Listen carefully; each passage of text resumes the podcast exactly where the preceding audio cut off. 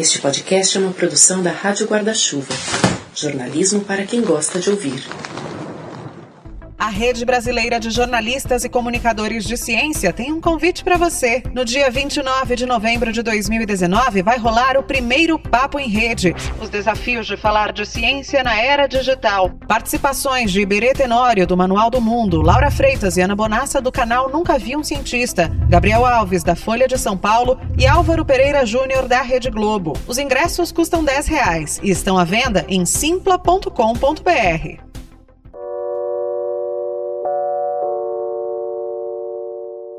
Esse episódio do Finitude é sobre suicídio. Se você conhece alguém que precisa de ajuda, ou se você mesmo é quem pode estar precisando de ajuda, você pode contar com o auxílio do CVV, o Centro de Valorização da Vida. O número é 188.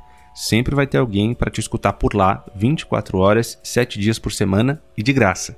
Ou você pode procurar alguém da sua confiança para te ajudar a encontrar um psicólogo ou psiquiatra.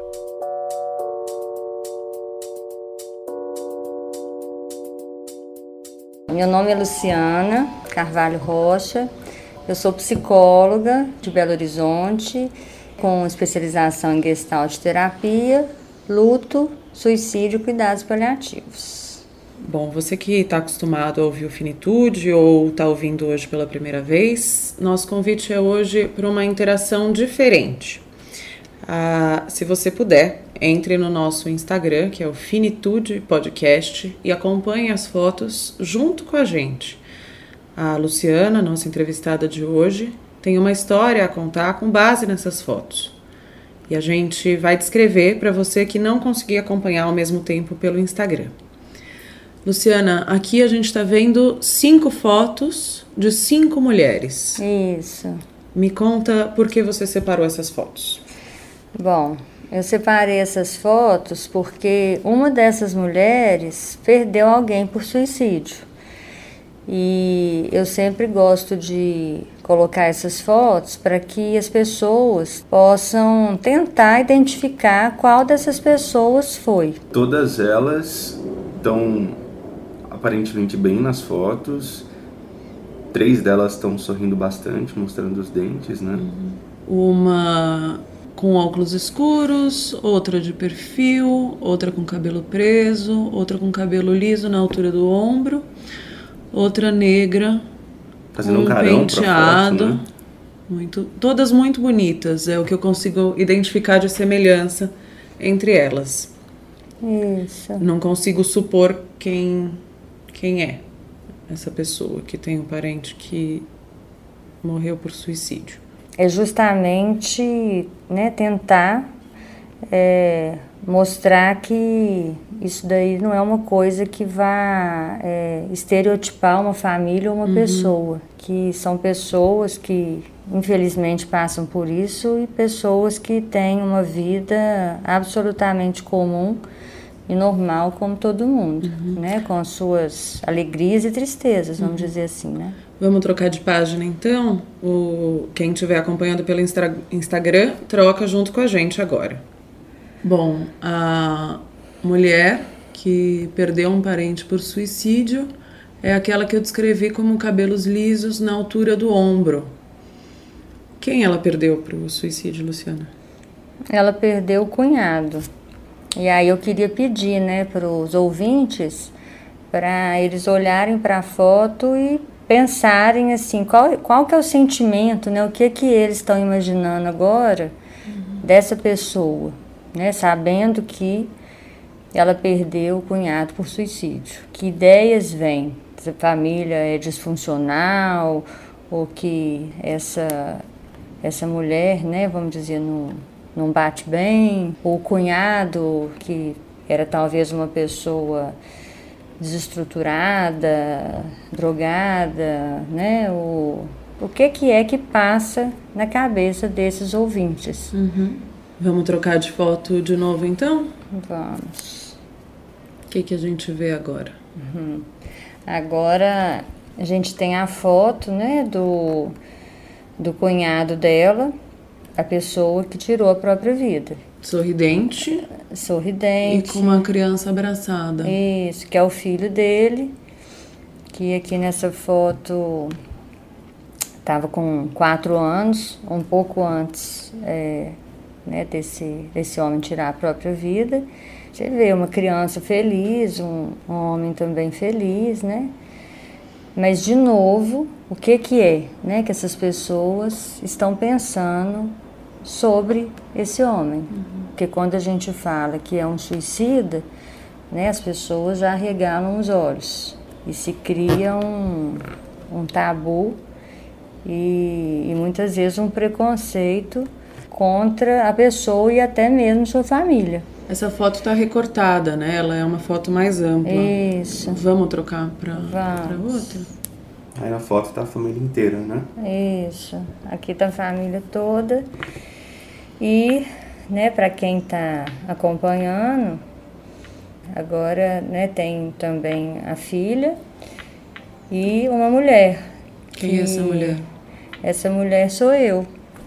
E agora eu queria, né, que também os ouvintes pararem um pouco e refletissem, né, o que que é que eles estão pensando sobre, né, a nossa família.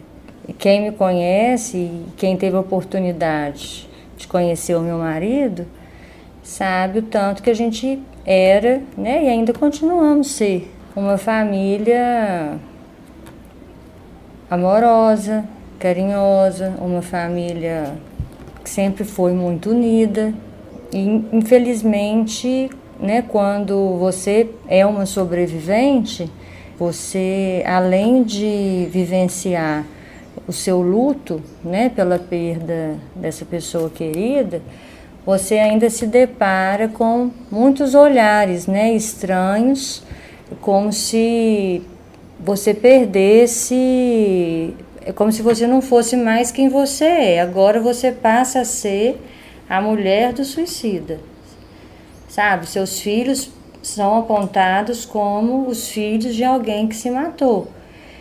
E isso é muito pesado, porque eu hoje, né, eu atendo muitas pessoas, né, que passam por essa mesma experiência e as pessoas muitas vezes, além de estarem sofrendo, elas, por exemplo, deixam de sair de casa, porque elas sabem que elas vão ser apontadas na rua, que as pessoas vão estar falando delas, e isso só dificulta o processo do luto. No meu caso, é, eu acho que aquela sensação, né, da gente, né, de eu ter perdido o que que mais tinha valor para mim, acho que faz com que a gente, né, assim, no meu caso, eu também passei a não me importar com essas coisas, porque isso para mim era muito pequeno diante da perda que eu já tinha sofrido. Então, eu não deixei de fazer o que eu quis fazer em função do que os outros poderiam estar falando ou comentando. Que eu sei que houve muitos comentários, depois eu, eu tive notícias e coisas assim, absolutamente é, sem pé nem cabeça. As pessoas começam a criar uma realidade, parece que para dar um conforto para elas. Sabe? Como se assim, a gente precisa entender o que, que aconteceu, como se tivesse que ter uma causa específica que justificasse esse ato. Né? E onde você e sua família eram colocadas nessa realidade? Vocês eram marginalizados? Como, como é, não, assim, não eram marginalizados, assim, eu até posso dizer que, assim, nós tivemos uma rede de apoio muito boa, né, assim, tanto dos familiares, principalmente, né, meu pai era vivo ainda, minha mãe, amigos, é, né, minha irmã, nós tivemos uma rede muito boa, mas assim, mesmo dessa forma, até as pessoas que estavam ao nosso lado, estava todo mundo com um ponto de interrogação enorme, porque o Marden era uma pessoa absolutamente carinhosa, generosa, alegre. Se eu sou considerada uma pessoa expansiva, você pega ele e multiplica por mil porque ele era muito expansivo e assim animado. Então assim ele estava totalmente fora da curva do que se esperaria de um suicídio, um depressivo, por exemplo. Então as pessoas, mesmo as que tinham muito cuidado comigo, vou, assim, vou falar mais comigo porque os meninos, eles foram, claro, as pessoas é, procuravam pegar eles para passear, para fazer, que eu tive muito esse... Seus filhos tinham quantos anos? Quando o Samuel tinha acabado de fazer cinco e a Thaís acabado de fazer dez eu falo assim, tinha dois tipos de, de pessoas ali que conviviam. Um, um tipo era as que estavam realmente apoiando, que você via assim, ia para minha casa passar o dia, porque eles não me deixavam sozinha. Então, assim, tinha gente na minha casa o dia inteiro e eles estavam ali para falar assim: ó, eu tô aqui porque que você precisar. Minha mãe todo dia levava uma comidinha gostosa, sabe? Essas coisas assim. Se eu quisesse falar, eu falava. Se eu não quisesse falar, eu só chorava. Eu lembro que eu chorava demais engraçado, assim, a mesa, assim. Eu lembro que eu só ficava debruçada, eu chorava, eu chorava, porque eu não acreditava, né? E, e aí, mesmo assim, essas pessoas que estavam ali ajudando, na delicadeza delas, elas perguntavam, né? Elas tinham, vamos dizer, intimidade para falar: nossa, mas você reparou alguma coisa, né? É, você, sei lá, ele comentou alguma coisa, né? E assim, eu respondia, claro, com né, todo. Né, não via maldade nessas pessoas em perguntar, né?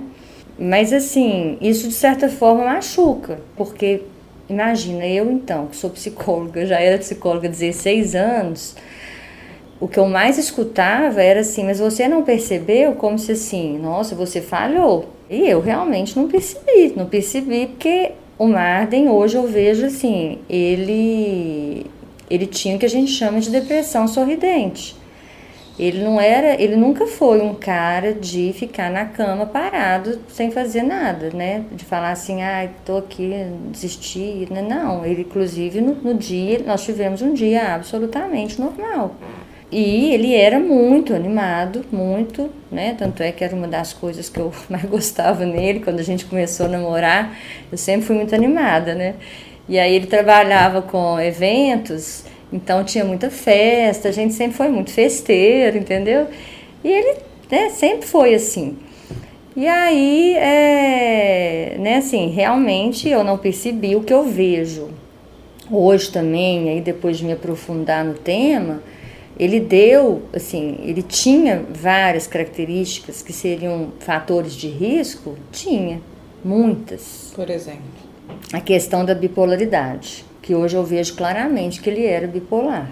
Ele ficava, ele era muito animado, né, essa coisa toda, mas depois tinha aquela baixa.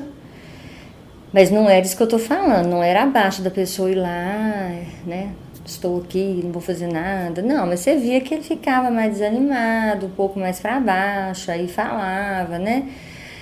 Mas assim, hoje eu vendo, ele estava realmente muito deprimido porque ele não conseguia enxergar né, uma alternativa para situações que eram absolutamente solucionáveis, vamos dizer. Né? A coisa ficava como se fosse muito maior. É, outra. Ele era religioso, mas não muito, né? Eu sou assim, eu sou budista, ele ele era católico, mas também católico não, é, é, né? não, não ia à igreja nem nada. Aí, só que de repente, assim, hoje, né, nos últimos seis meses, ele começou a ir demais, assim, para. Lá, lá, em Minas tem um lugar lindo que é a Serra da Piedade, maravilhoso lá. E ele tinha uma moto, ele acordava assim de madrugada, que é outra coisa que também, assim, insônia, é uma característica, né? É, ele acordava às vezes 5 da manhã e pegava a moto e ia lá para a Serra da Piedade. É um passeio lindo mesmo. Mas aí ele ia assistir a missa, ele começou a ir lá demais. Então, uma característica, por exemplo, também é isso: a pessoa que é, não é religiosa passa a ser demais. Ou o contrário, a pessoa muito religiosa deixa de ser. Por exemplo, bebida né? Ele sempre gostou de né, tomar uma cerveja, uma coisa assim. Mas eu notei, né, que realmente assim, mais próximo do, né, da morte dele, ele estava bebendo mais. Embora no dia, né, porque aí eles fazem exame, ele não tinha bebido nada. Você falou que foi uma, um dia normal. Foi. O que, que é um dia normal é, era uma rotina refazendo essa pergunta, né? Ah, você não notou nada. Também no dia. Era uma sexta, a gente. Eh, os meninos foram para a aula de manhã e almoçamos juntos. Eu fui trabalhar e ele também.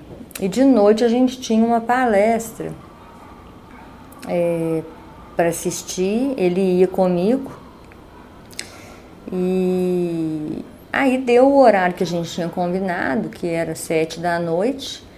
Ele me mandou uma mensagem e falou, não, a gente conversou. Ele falou, não, tô atrasado, ele tinha, ele tinha ido para Serra da Piedade. E aí ele falou, ah, eu acho que eu vou atrasar e tudo. Vai que eu vou ficar com os meninos porque o Samuel estava com febre. E a moça que me ajuda, né, benza a Deus, tem 11 ou 12 anos, ia dormir lá em casa esse dia.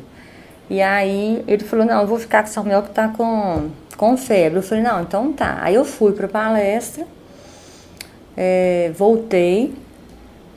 Não, e nisso, assim, quando terminou a palestra, eu liguei em casa, conversei com ele, conversei com os meninos, tava todo mundo feliz, alegre, normal. Aí eu sei que na hora que eu cheguei em casa, os meninos estavam dormindo, Samuel estava dormindo na nossa cama porque ele estava com febre. Aí a gente conversou, fez planos para o dia seguinte, porque ia ter uma festinha na escola, festa da família. E tudo tranquilo, né? Aí nós, boa noite, vamos dormir, vamos deitando para dormir. Aí eu vi o, o, o Marden levantando, ele falou assim, não, eu vou deitar na cama do Samuel, porque o Marden era muito grande, um gostosura só, né, gente? 1,84m. Aí é, ele foi para a cama do, do Samuel, que ele falou que estava muito apertado lá. E de vez em quando ele faz isso mesmo. Aí foi tal, e eu dormindo, né? E isso já era mais ou menos meia-noite e pouca. Aí, de, aí tá. Aí quando foi mais ou menos duas da manhã, eu fui acordada pela minha irmã que mora no meu prédio, uma vizinha muito amiga. Eu não entendi nada. Aí levantei e engraçado, minha casa assim, é pequena, né? Aí eu passei o corredor e ainda falei assim, ah, o Marden tá aqui. E aí eu olhei ele não estava. E a minha irmã estava chorando, assim, umas lágrimas, né? Caindo. E um homem segurando um lado, outro do outro. Aí eu abri a porta da, da sala e elas falaram assim, ó, você vai ter que ser forte, aconteceu uma coisa com o Marden. Não, mentira, ela falou assim, o Marden fez uma coisa muito feia. Foi as palavras dela. A hora que eu abri a porta, cheguei na sala, eu olhei que a rede de proteção tinha sido cortada. E aí eu falei, eu falei, o Marden pulou? E aí elas falaram que sim. Aí meu mundo, né, caiu, né? Aí eu fui na varanda, eu vi o Marden lá embaixo, aí eu desci, né, fui lá, beijei o Marden, fiquei lá com ele. Aí eu pedi, eu falei, não quero que as pessoas vejam ele assim. Eu falei, como é que tá? Vamos. É, né, como é que funciona? Não sabia, né? Fiquei, aí eu falei, não, então vamos cobrir. Eu não quero que vejam ele assim. Quero que lembrem dele como ele sempre foi. Porque eu falo que assim, a vida é muito mais importante do que a forma como a pessoa morreu. Então que fique né, a forma como ele viveu, né? E, e aí foi uma noite muito difícil, meus filhos não acordaram, foi uma benção, sabe? Não acordaram, porque quando é uma morte violenta, né, vai vai polícia, vai bombeiro, sei lá, vai, um monte de gente lá na sua casa, né? E aí meu pai foi para lá, meu pai até usava oxigênio já, foi para lá com a minha mãe, meu cunhado, isso que eu falei agora. E eu fiquei lá, né? E aí fiquei esperando o dia amanhecer. Porque eu falei assim, eu não vou acordar os meninos, a hora que eles acordarem. E eu só pensava nos meninos, porque assim, na hora que, que aconteceu, eu só pensava nos meninos. Eu falava assim, os meninos não vão ter pai mais. Eu, eu falava assim, ele colocou os meninos para dormir, eu, eu vou falar que não, não tem mais pai? Isso era o que mais me doía. Mais me doía. Aí, no dia seguinte, eles acordaram por volta das 8 horas e eu, eu vendo eles assim, movimentando para colocar roupinha para ir para a festa da família. E aí eu fui, chamei os dois e sentei com eles na sala, no meu sofá que existe lá até hoje. Pus um de cada lado e falei que tinha acontecido um, um acidente. E assim, a, a, rede, na verdade, eu tinha pedido para minha irmã, eu falei, arruma ali, eu não quero que os meninos acordem com essa rede desse jeito. Puxa ali de algum jeito, né? Sei lá, faz alguma coisa. Porque você está desesperado, você faz alguma coisa, puxa ali, mas não deixa o negócio com buraco. Aí, aí eu fui falei que tinha acontecido um acidente, Aí eles já foram logo perguntando se tinha sido com o papai. Eu falei que sim. E aí eles perguntaram: papai morreu? Foi desse jeito. Aí eu falei que tinha morrido. Aí foi, aí foi o início, né? De uma nova história, né? De uma nova etapa. E então, assim, realmente eu, eu não percebi. É, Inclusive, eu digo o seguinte, que nem sempre né, o, o suicida dá sinais, porque no Setembro Amarelo, que eu acho que é uma, uma atitude, né, um movimento muito legal, eu apoio o Setembro Amarelo, mas tem que tomar muito cuidado também, porque esse ano eu achei que ele ficou muito banalizado. Acho que tem que chegar num equilíbrio, muita informação errada, que eu acho que só dificulta, inclusive, a dor de quem perdeu alguém por suicídio. Porque coisas, por exemplo, que são ditas e que não são verdade, que todas as pessoas dão sinais, não são todas as pessoas que dão sinais. Eu até digo hoje que o Marden deu mesmo. Eu não, eu realmente não identifiquei. Por que, que eu não identifiquei? Porque não se falava absolutamente nada sobre suicídio. Que é isso hoje que eu faço. Que hoje, assim, sei lá, por mês eu faço pelo menos aí umas quatro palestras, dou aulas justamente para as pessoas conhecerem mais sobre o tema e aí sim terem capacidade de identificar os sinais, caso a pessoa dê sinais. Mas nem todas as pessoas dão sinais, né? É, então isso é, eu falo que é importantíssimo. E a outra coisa também que é importante, é, as pessoas ficam querendo o porquê, né? Quer saber o porquê. E, e, o suicídio, ele não tem uma causa específica. Ninguém se mata, por exemplo, né? Eu atendo no consultório muita gente que perdeu pessoas por suicídio e as pessoas chegam lá muito em dor porque naquele dia tinha tido uma briga com a pessoa. Naquele dia, sei lá, tinha negado emprestar um dinheiro para a pessoa, né?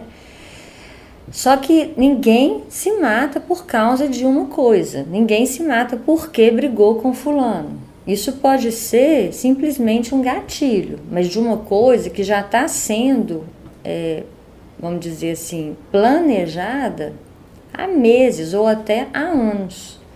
Então, o suicídio ele é multifatorial, ele não tem uma causa. Então, assim, é importante as pessoas saberem o que? Em primeiro lugar, que todas as pessoas que se matam, elas estão com uma ou mais doenças mentais. Doença mental não é nada de outro mundo no sentido de que é, vamos dizer, o doido varrido que a gente vê na rua, enlouquecido, descabelado, descalço. Não. Eu posso ser uma doente mental, né? O meu vizinho, qualquer pessoa, porque a própria depressão, né, que 70% das pessoas que se matam têm depressão, é uma doença mental e é absolutamente comum e normal da gente ter pelo menos em alguma etapa da nossa vida. Eu falo que no mundo né, que a gente vive hoje, eu falo que dificilmente alguém passa por essa vida sem ter pelo menos um episódio de depressão. Nós temos níveis e níveis, né? Mas então, assim, é multifatorial. Então, quer dizer, tem a questão né, psicológica, a questão biológica, a questão cultural, social, genética, são várias coisas juntas, né? Então, é, o que que é que a gente pode fazer, né, para ajudar quem perdeu alguém por suicídio, né? Primeiro é não julgar, né? Primeiro é acolher, fazer menos perguntas e estar mais ao lado, né? Entender que da mesma forma que alguém morre porque teve é, uma fibrose pulmonar, por exemplo, como meu pai teve, né? Ou tem um infarto, que a doença matou, no caso do suicídio, foi uma doença sim que matou, que não foi tratada a tempo. E por que, que não foi tratada a tempo? Muitas vezes, né, em função realmente do nosso sistema de saúde, que né, infelizmente é muito deficitário, mas em grande parte em função do preconceito que a gente tem com as doenças mentais. E até mesmo em procurar um psiquiatra e um psicólogo. Porque eu brinco o seguinte, que as pessoas vão na ginecologista e pedem um remédio antidepressivo, um remédio para dormir vai no cardiologista, né? Vai em qualquer médico, mas no psiquiatra não. Porque psiquiatra, se eu for, aí é um atestado de que eu estou, vamos dizer, estou fraca, ou então que eu estou doida, né? E não é questão de fraqueza, né? São várias coisas juntas, entre elas o fator químico, que muitas vezes necessita de um remédio para equilibrar, porque o cérebro da gente é um órgão como outro qualquer. Ele precisa funcionar adequadamente, né? Então, é, né, então, assim, primeiro a gente precisa acabar com esse preconceito que a gente fala que é psicofobia e tem que começar dentro da gente, porque é muito bonito, né, as pessoas falarem, mas quando é com elas, a pessoa, você vê que, ah, não, não vou tomar, não, tomar remédio, não, né? Isso é uma bobagem, porque eu falo, as pessoas tomam remédio para diabetes, para é, pressão alta, né, a vida toda ou outras coisas, né? E por que não tomar, né, para uma doença mental? E não significa que vai tomar a vida toda. Pode ser que depois o organismo estabelece ali e já começa a produzir, né, o que precisa ali. Agora, e se precisar também, qual que é o problema? Então a gente precisa abrir a cabeça para entender que enquanto tiver esse preconceito, as pessoas não vão buscar ajuda porque tem o preconceito dela mesma e do outro. E por isso que, infelizmente, o número de suicídios entre os homens é quatro vezes maior do que entre as mulheres.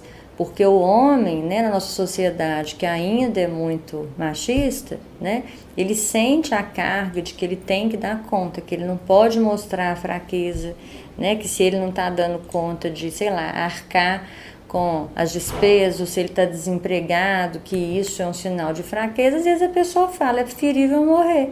Chega num nível de doença que ele não enxerga né, outra possibilidade. A pessoa quer é o quê? Ela quer é se ver livre da dor, que está insuportável. Não é que ela quer morrer.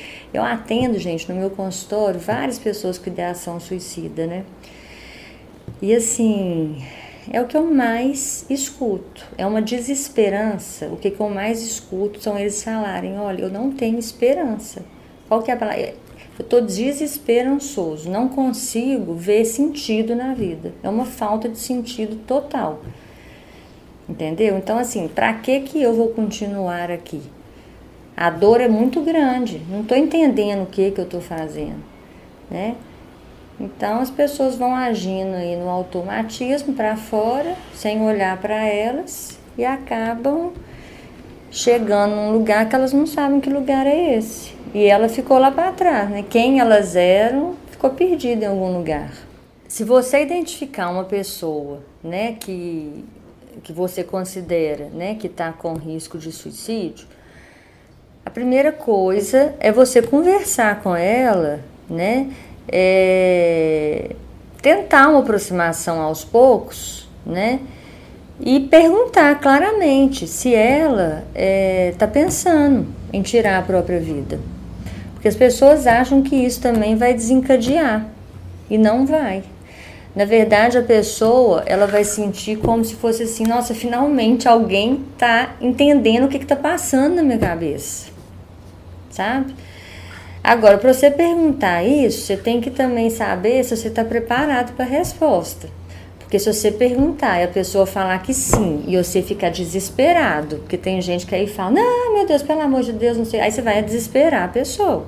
Então, uma pessoa para perguntar isso tem que ser uma pessoa, caso a resposta seja sim, ela também não vai julgar. Julgamento tem que ser zero, né? Então é, é tentar escutar a pessoa, né? E tentar é, acolher essa pessoa sem julgamento, né? E aí é, você já vai começar a aprofundar um pouco, se ela falar que sim, se ela já pensou em como fazer. Porque uma coisa é assim, ó, a pessoa falar que, que sim, mas você pergunta, ah, mas você já pensou como? Ela fala, não. Então, é preocupante? É. Mas então não significa que ela vai fazer hoje, dificilmente ela vai fazer hoje, né? Agora, se ela falar que já pensou em, em como, você também vai perguntar quando, se ela já sabe quando ela vai fazer. Porque tem gente que fala, ah, vai ser por esses dias, né? Ou ela falou, ah, tô só esperando eu ter uma oportunidade, né? Então, assim, se a pessoa já souber, né, como e quando, aí você tem que tomar uma medida mais é, assertiva, né? É, qual seria? Quer dizer, em todos os casos você tem que acionar é, ou algum parente ou algum amigo. Só que você tem que saber por exemplo, se o parente, no caso, ele vai ser mais um fator de risco ou não. Porque dependendo do caso, é, essa pessoa, né, ela tem alguns problemas ali na família que chamar algum parente vai piorar a situação. Então você tem que saber dela. Você já falou isso com, com alguém? Você já falou com alguém da sua família? Você, em quem que você confia para a gente estar tá falando isso? Aí, né, você vai é, entrar em contato com essa pessoa e colocar essa situação para a pessoa, porque ela precisa de ter uma rede de apoio, né? Pode até ser que seja a própria pessoa que está perguntando para ela, né? É, e aí, de posse disso, levar, né, num psiquiatra, num psicólogo, mas eu falo é levar mesmo, eu falo que é dar as mãos e ir junto, porque dependendo a pessoa não vai. Marcar para ela, é, ligar marcar, marcar, ir junto. Porque muitas vezes a pessoa não tem nem essa força, é, capacidade poder de tomar essa atitude. Isso, né? Agora, tudo isso que você está falando, você aprendeu nos últimos três anos da sua especialização em suicídio, né? Isso. Você já era psicóloga há muitos anos, antes de o seu marido tirar a própria vida. O que, que você sabia de suicídio até então? Absolutamente nada. E o pouco que eu sabia era tudo errado. É uma coisa impressionante.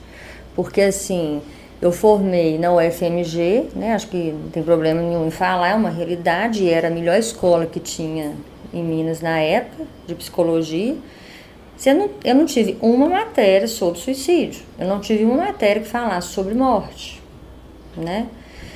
É, e aí, simplesmente eu tinha o senso comum, porque eu tinha ideia, eu falo, eu não tenho vergonha, porque é justamente para abrir a cabeça das pessoas, porque eu tinha aquele pensamento completamente errado, cheio de preconceito de uma pessoa que se matava.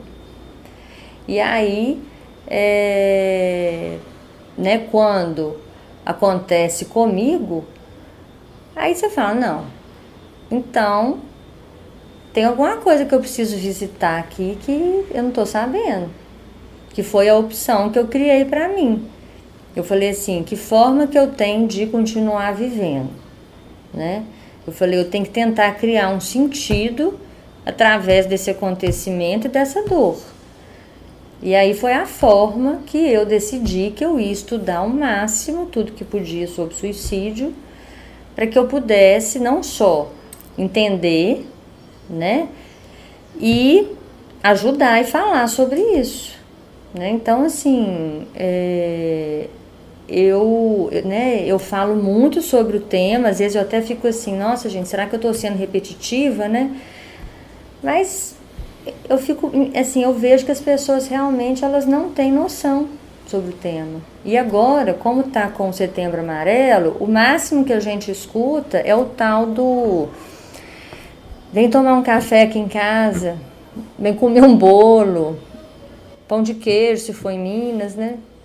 E eu falo, gente, pelo amor de Deus, isso não tira ninguém de ideação suicida. Entendeu? A coisa é muito mais grave. A coisa é muito mais grave. Parece assim, nossa, eu vou passar a mão na sua cabeça e a dor vai passar. Não é isso. Porque é lógico, se você tiver amigo, se você tiver acolhimento, se você se sentir menos sozinho, porque assim, né, o, o suicida ele tá se sentindo sozinho, mesmo que ele tenha apoio. Às vezes ele tem, mas mais uma vez, como ele está com esse estreitamento, né, de visão da realidade, ele acha que ele está sozinho, né? Então, é, às vezes de fato ele está, porém, é, mais uma vez, você simplesmente sentar ali, né? Ah, vem aqui conversar, isso não vai resolver, gente. É a mesma coisa do você estar tá com, sei lá, uma crise, sei lá, de, de, de estômago, né? Um, uma dor muito forte. Você, ah, vem conversar comigo que vai passar. Nós sabemos que muitas doenças são causadas por fatores emocionais, por estresse, né? Isso todo mundo sabe. Então não é só ah, fazer uma terapia vai ajudar muito, sim, mas não vai só você tem que tomar um remédio, uhum. né? Voltando para o caso específico do seu marido, qual foi o primeiro sentimento que você teve por ele ao saber da decisão dele de se matar? Tristeza. Tipo assim, o primeiro sentimento que me veio com relação a ele. Você ficou brava, você não, teve raiva? Nossa, nenhuma. Nenhuma. Até hoje eu não tenho nenhuma. Eu tenho tristeza por eu não ter conseguido ajudá-la. Sabe? Eu não tenho culpa, também nunca senti culpa. Não me cobro. Não tenho raiva dele, porque eu sei o tanto que ele se importava com a gente, o tanto que ele nos amava, que ele nunca faria isso é, se soubesse realmente o quanto que ele estaria nos deixando tristes, né, com esse buraco. É, e que na verdade isso eu também eu falo assim com certeza de que ele ele se matou imaginando que para nós seria melhor, porque isso também é um sentimento muito comum da pessoa que está querendo se matar, que ela acha que é um peso na vida das pessoas, que ela acha que está mais dando problema do que alegria, então que melhor ela não tá ali. Então, assim, eu tenho clareza de que ele, né, ele pensou isso. Ele nunca pensou que estaria causando uma dor. Não, tipo assim, ah tá, é, no início eles vão passar um perrengue, mas depois eles vão ficar melhores. Do jeito que tá, só vai piorar. É melhor eu não estar aqui. Eu não estou contribuindo. Eu, sabe, a pessoa sente mesmo que ela é um fardo na vida dos outros. Né? E, é, né? e eu também, assim, as coisas vão se repetindo muito no consultório. Isso é que, sabe, assim, escuto isso todo dia. Então, só é, soma, só vai de encontro ao que eu já pensava com relação ao meu marido e com coisas que eu já tinha estudado. E aí eu vejo isso todo dia. Então, assim, eu não tive raiva, nunca, não tenho. Tenho saudade, né? Tenho tristeza, é, tenho alegrias, né? Quando eu lembro de tudo que a gente já fez junto, né? E, e aí, assim, é tentar é, aprender, né? Com essa história, com essa, com essa vivência que eu tive na minha vida, que eu tenho, que eu vou carregar a vida toda, né? E como tem sido o seu luto? Ah, o meu luto, ele é o luto que eu considero saudável, né, característico, que é um luto de altos e baixos, né? Vai fazer quatro anos. É, o primeiro ano foi o mais difícil, né? Que tudo é o primeiro, primeiro de tudo, e eu fiquei realmente muito perdida. É, porque muda, né? Assim, só, além de você não ter a pessoa ao seu lado, né? A pessoa que você ama, a pessoa que te ama, a pessoa que é ali, né? O seu, seu porto seguro, né? Que a gente estava junto há 15 anos. É, você também não tem a pessoa que era o pai dos seus filhos, você não tem a pessoa que te ajudava a pagar as contas, né? Você não tem a pessoa que te ajudava, inclusive, com as funções da casa. Então é muita coisa para você reestruturar. Então o primeiro ano assim foi o mais difícil. E, e eu, assim, até hoje, é, eu, eu busco fazer aquilo que faz sentido para mim, naquele momento. Então, é, eu saio, né, me divirto, tem época que eu tô saindo mais, tem época que eu também não tô querendo saber disso.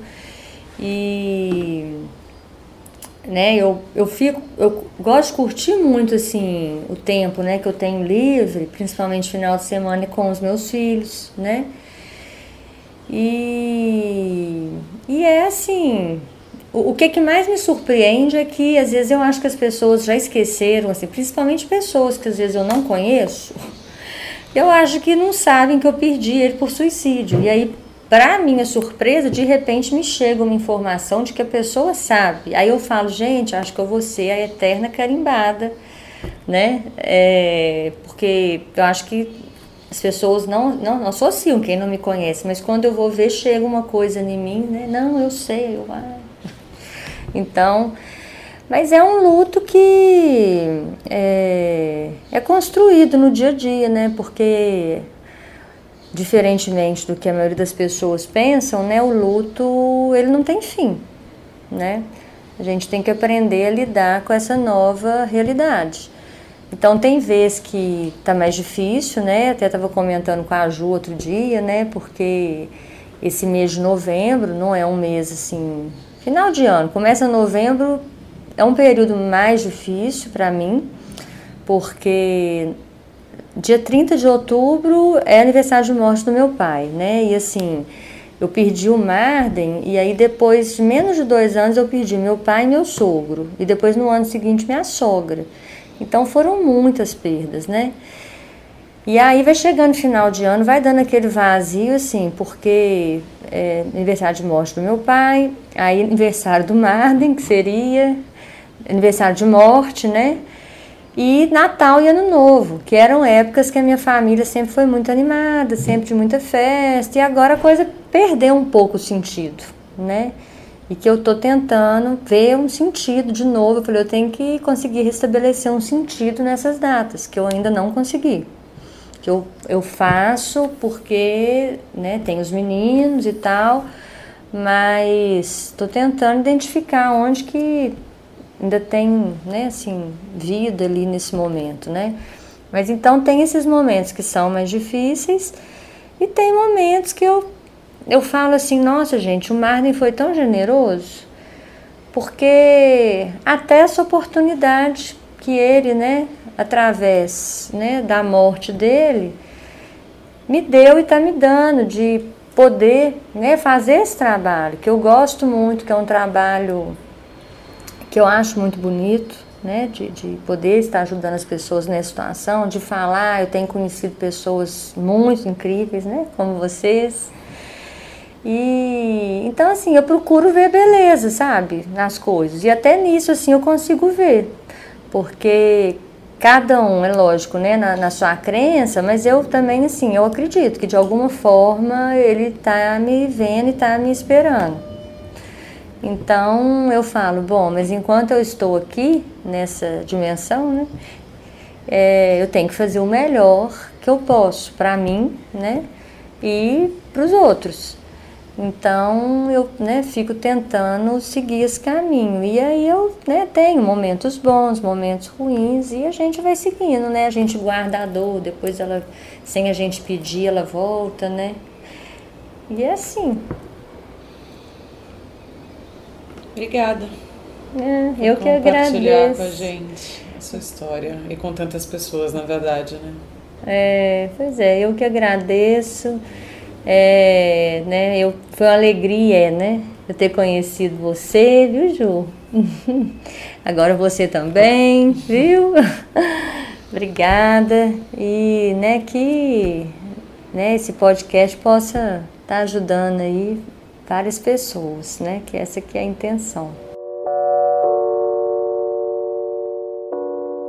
Bom, então retomando os canais de comunicação que podem te ajudar a lidar com a chamada ideação suicida, né, como diz a Luciana. Número do CVV 188, site cvv.org.br. O atendimento é gratuito e 24 horas.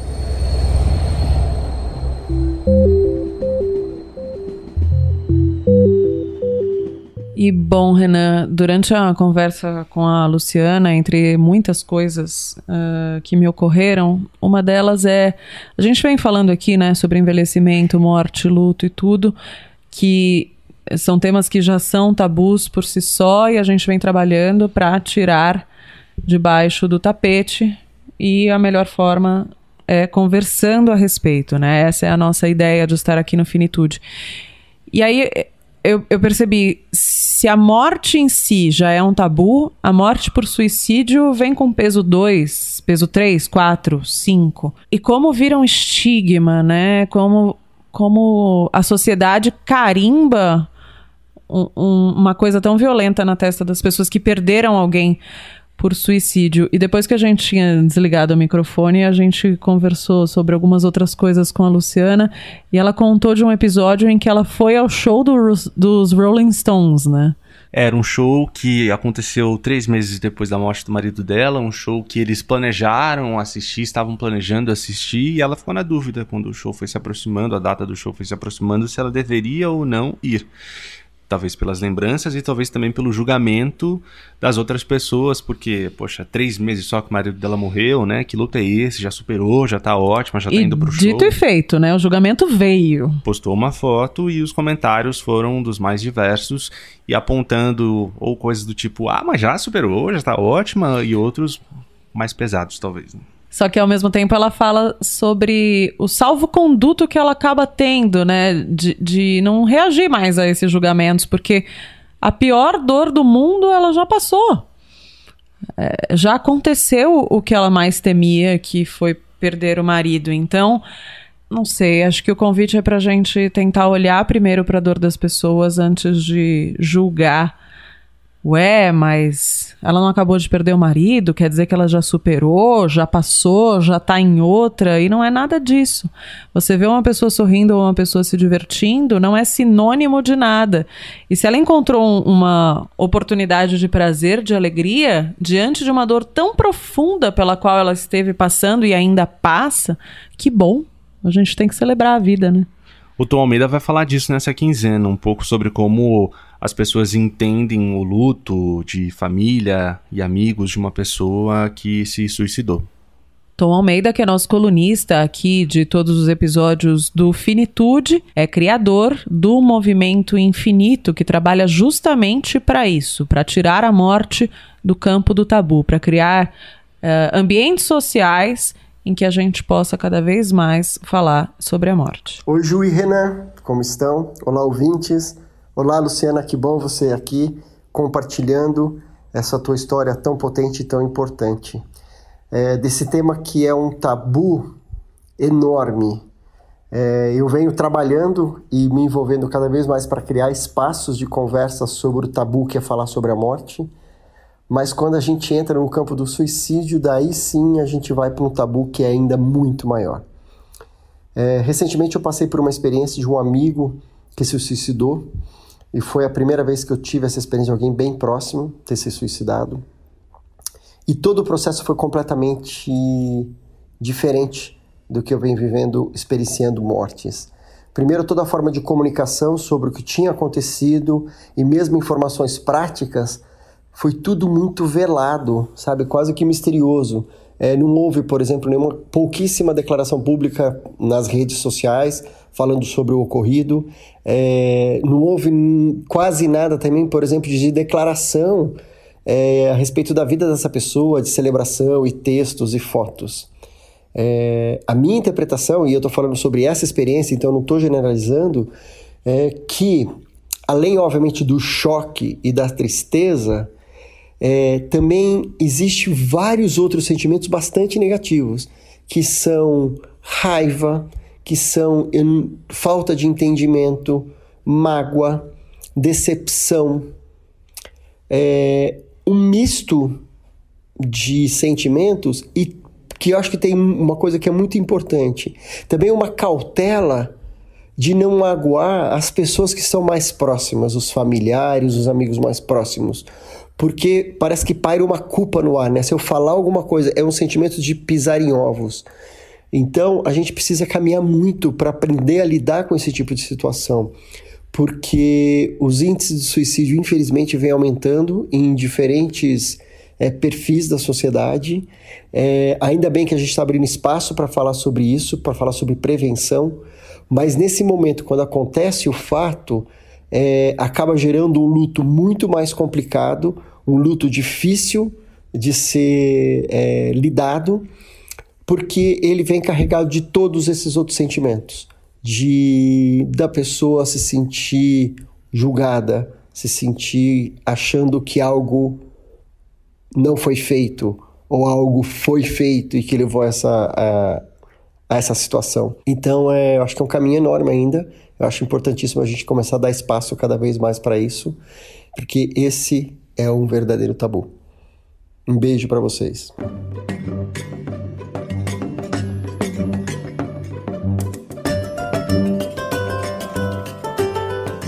E você que já criou o hábito de ouvir aqui o Finitude, ou você que está ouvindo pela primeira vez, Saiba que estamos sempre às terças-feiras, desde cedinho, no seu aplicativo preferido, de 15 em 15 dias. E temos irmãos aqui da Rádio Guarda-Chuva, que é a rede de podcasts de jornalismo, da qual somos fundadores, ao lado de outros dois também jornalistas. Tomás Chiaverini, da Rádio Escafandro, podcast que vai ao ar quinzenalmente às quartas-feiras, e o Põe na Estante, da Gabriela Maier, que vai ao ar a cada 15 dias, às sextas. E tem um recado da Gabriela Maier sobre o Põe na Estante. Oi, Finituders, vim fazer um convite. Aqui nessa sexta-feira, dia 15, tem reestreia do Põe na Estante. A gente volta para falar de literatura nessa segunda temporada com o tema Leia Mulheres. Leremos autoras brasileiras e estrangeiras.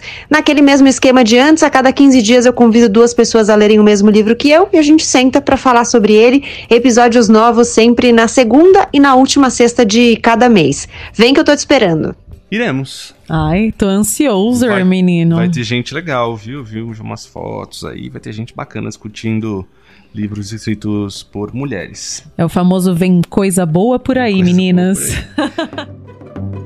Você pode entrar em contato com a gente através do nosso e-mail, finitudepodcast.gmail.com. Alguns ouvintes mandam mensagens por lá contando histórias e a gente recebe também sugestões de pautas nesse e-mail. Ou pelas redes sociais, Finitude Podcast o nosso Instagram, no Twitter o contrário, Podcast Finitude. Tem também a nossa página no Facebook, é só buscar por Finitude Podcast que você vai encontrar a gente por lá. Finitude vai ficando por aqui e voltaremos então em 15 dias, numa terça-feira. Beijo, obrigada. Tchau.